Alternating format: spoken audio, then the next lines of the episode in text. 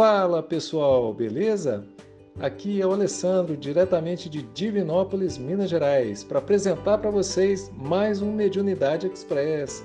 É, entregando a você aí de forma rápida e prática conhecimentos que ajudarão a sua evolução mediúnica.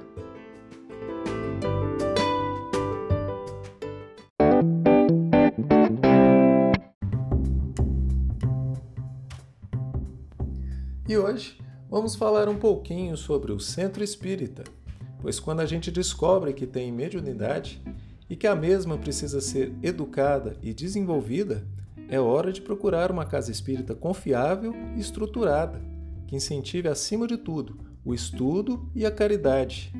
Atualmente, eu sou trabalhador voluntário do Centro Espírita Jesus de Nazaré, localizado na cidade de Divinópolis, Minas Gerais e devo citar algumas coisas que fazemos por aqui, deixando bem claro que cada centro espírita tem as suas particularidades e que as mesmas devem ser respeitadas.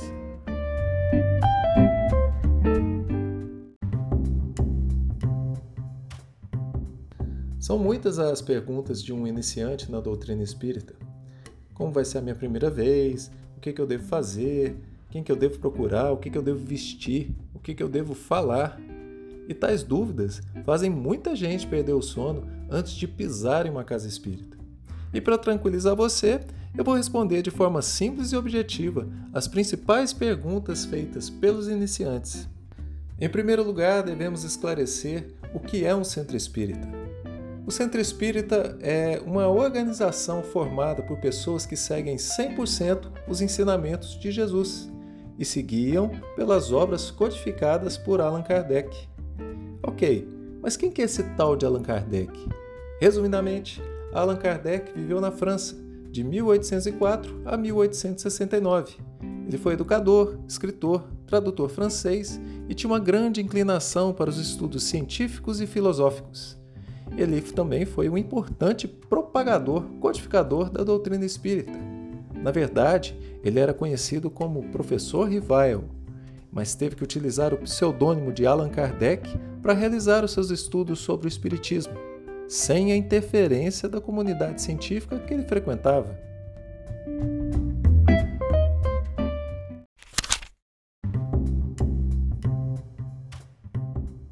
Agora que você já sabe um pouquinho mais sobre Allan Kardec, vamos falar então de suas obras. Kardec codificou cinco obras que são tidas como básicas e essenciais para o conhecimento de qualquer espírita. A primeira delas é o Livro dos Espíritos, um livro de perguntas e respostas dos mais variados assuntos e que de forma alguma pode ser utilizado apenas como um livro, mas sim como um manual de consulta diária. Em segundo lugar, temos o Livro dos Médiuns, uma obra que também deve ser tratada como um manual indispensável para todos aqueles que queiram participar de atividades mediúnicas ou simplesmente queiram conhecer um pouquinho mais sobre os mecanismos da mediunidade. Em terceiro lugar, temos aí o Evangelho segundo o Espiritismo, um livro que explica o Evangelho e os ensinamentos de Jesus de forma mais simples, mais prática e que também deve ser utilizado como ferramenta indispensável para a gente fazer o nosso Evangelho no lar. Em quarto lugar, temos o céu e o inferno. Para onde vamos depois da morte? Existe céu? Existe inferno? Como é que funciona a justiça divina? Bom, neste livro você vai encontrar perguntas como essa, que serão esclarecidas pelos Espíritos, além de vários exemplos vivenciados e contados pelos mesmos. E por último, temos a obra chamada A Gênese. Na minha opinião, uma das obras mais científicas e mais difíceis de serem absorvidas pelos iniciantes, pois ela aborda diversas questões mais filosóficas, científicas, como a criação do universo, a formação dos mundos, o surgimento do espírito e a compreensão da realidade. Então vale a pena você deixar essa obra por último, pois ela é muito densa, ela exige um pouquinho mais de bagagem de um médium. E fica aqui uma curiosidade.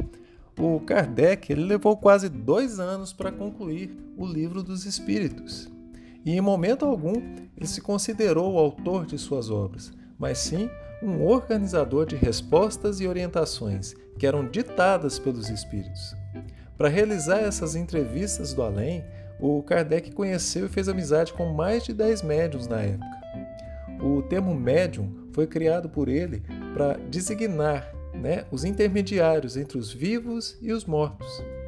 Caso você queira conhecer um pouco mais sobre Allan Kardec, vale a pena assistir o último filme feito sobre ele, Kardec, a história por trás do nome.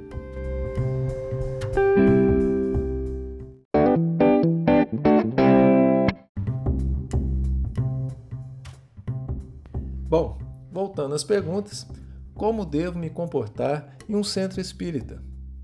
No centro espírita não existem rituais, sinais a serem feitos, decoração diferente, é, utilização de símbolos como cruzes, colares, enfim, vestimentas né, especiais de determinada cor.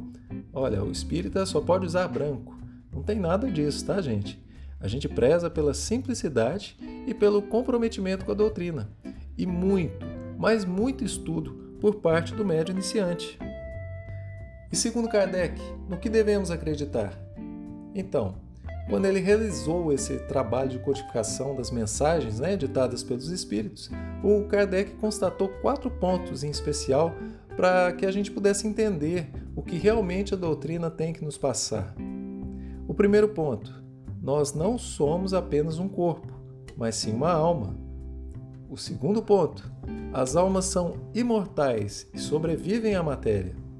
Terceiro ponto: as almas conseguem se comunicar com os vivos através dos médiums. E o quarto ponto: as almas renascem para viver uma nova vida com novas experiências. Bacana, né? Vamos então para a próxima pergunta?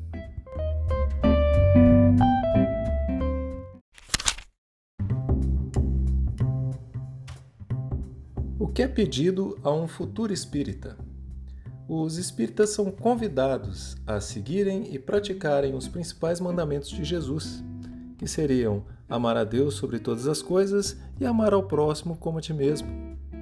O bom espírita promove a caridade, independentemente da religião, raça, classe social ou sexo. Ele pode desenvolver sempre a humildade, a paciência, o perdão, a moral e outros exemplos que Jesus nos deixou. O que mais devemos combater em nossa caminhada evolutiva é o egoísmo e o orgulho.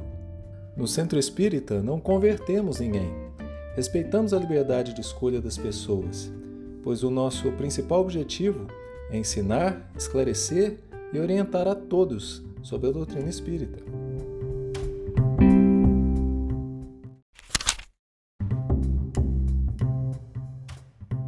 Outra pergunta como é a rotina de estudos de um espírita?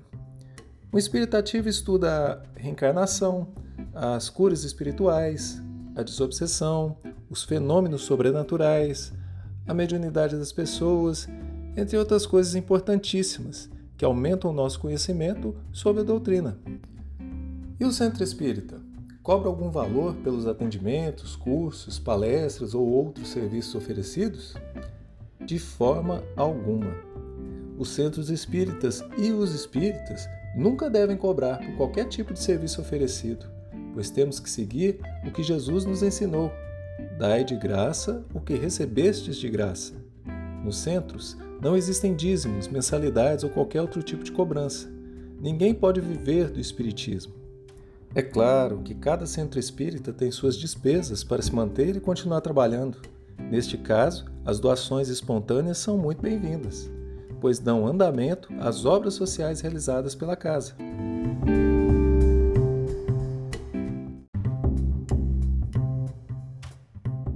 Aqui no Centro Espírita Jesus de Nazaré são realizadas várias ações que auxiliam o desenvolvimento dos médios e beneficiam a população mais carente.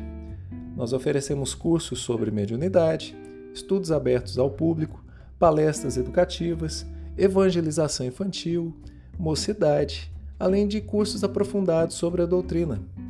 Possuímos também uma grande equipe de assistência social, responsável por cadastrar famílias em situação de risco para que possam ser auxiliadas mensalmente. Temos a campanha do Quilo, para arrecadar alimentos que serão doados para essas famílias cadastradas. é, atendimentos pediátricos e auxílios jurídicos também para essas famílias assistidas. Oferecemos de forma gratuita atendimentos psicológicos e homeopáticos. Realizamos frequentemente bazares fraternos que geram recursos que ajudam a manter as despesas da casa. Presenteamos cadeirantes através da arrecadação de lacres de latinhas coletadas pelos frequentadores do centro. Realizamos campanha do agasalho com o objetivo de doar roupas aos necessitados, além de várias outras ações e eventos promovidos pela casa, que visam sempre a evolução das pessoas e o auxílio ao próximo de maneira carinhosa e respeitosa.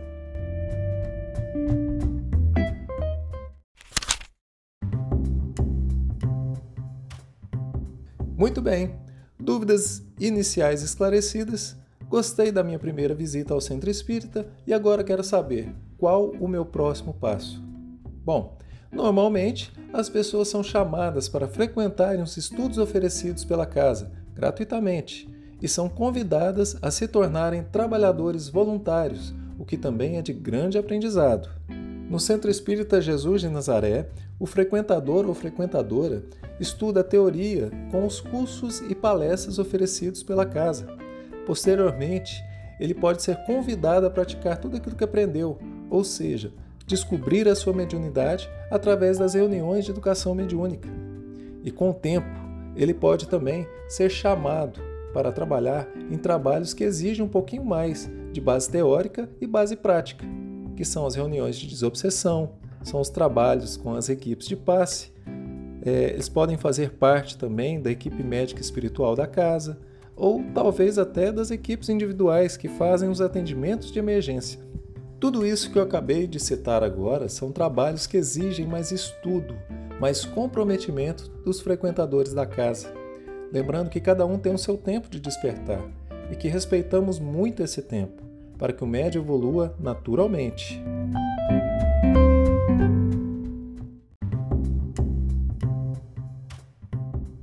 Elimine os seus preconceitos através dos estudos e conhecimentos oferecidos pela doutrina espírita.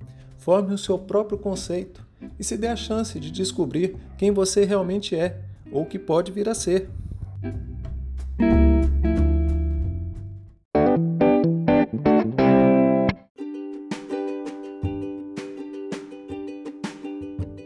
O Mediunidade Express fica por aqui, agradecendo a sua confiança e pedimos ao nosso Senhor Jesus muita paz, muita luz e muito amor para todos nós.